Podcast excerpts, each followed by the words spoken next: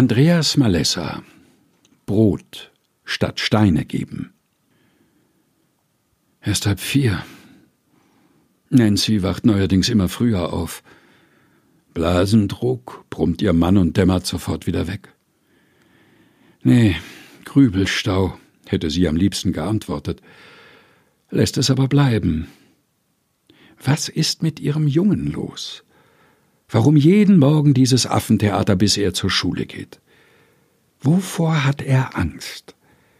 Was bedrückt das Kind?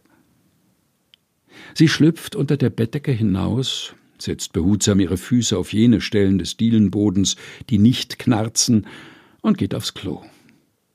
Wenn sich Hirn und Herz auch so einfach erleichtern ließen. Sie entzündet den Kienspan, schleicht in die Küche, klemmt das brennende Hölzchen in die eiserne Halterung und setzt sich. Was raucht ihrem kleinen Thomas durchs Gemüt, wenn er minutenlang in die Flamme stiert? Wenn er nichts sagt, nicht spielt, nur lesen will? Hat sie etwas falsch gemacht, als er. Sie geht in Gedanken zwei, fünf, zehn Situationen durch, in denen sie anders hätte reagieren können.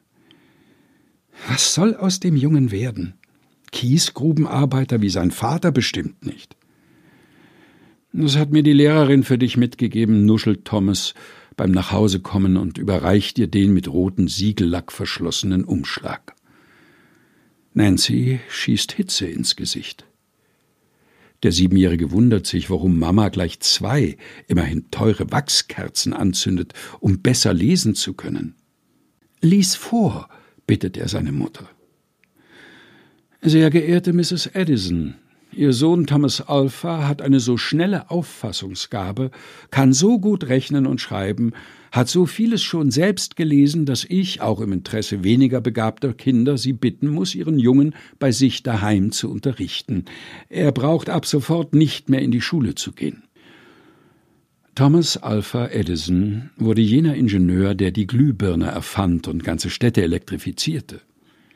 Das von ihm entwickelte Duplex-Telegraphengerät ermöglichte erstmalig Hin- und Rücknachrichten über ein und dasselbe Kabel. Damit wurde er zum Pionier der Telefontechnik. Als Nancy 1847 stirbt, ist Thomas 24. Bei der Haushaltsauflösung findet er den vergilbten Brief seiner Lehrerin. Versonnen lächelnd öffnet er ihn und liest Sehr geehrte Mrs. Edison, Ihr Sohn Thomas Alpha hört nicht, was man ihm sagt, schaut träumend aus dem Fenster, kann weder rechnen noch schreiben und erzählt erfundene Geschichten. Ich muss Sie bitten, auch im Interesse begabter und fleißiger Kinder Thomas zu Hause zu unterrichten. Schicken Sie ihn nie mehr zu uns in die Schule. Brot statt Steine geben von Andreas Malessa. Gelesen von Helga Heinold. Aus Zuversicht Sieben Wochen ohne Pessimismus, herausgegeben von Susanne Breit-Kessler in der Edition Chrismon